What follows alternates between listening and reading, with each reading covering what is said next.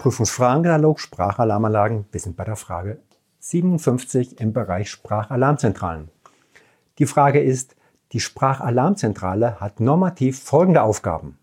Erstens, den Überwachung, den Übertragungsweg bis zur Sprachkapsel des Brandfallmikrofons zu überwachen.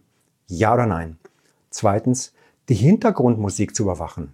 Ja oder nein? Drittens, den internen Sprachspeicher zu überwachen. Ja oder nein? Viertens, den Ausfall einzelner Lautsprecher zu überwachen. Ja oder nein? Gehen wir mal zusammen in die Antworten rein.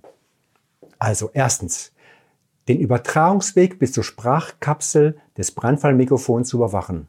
Das finden wir gut und sagen ja. Die Hintergrundmusik zu überwachen, das interessiert uns sicherlich nicht. Den internen Sprachspeicher zu überwachen, das finden wir wichtig und sagen ja. Den Ausfall einzelner Lautsprecher zu überwachen, da sagen wir nein. Vielen Dank.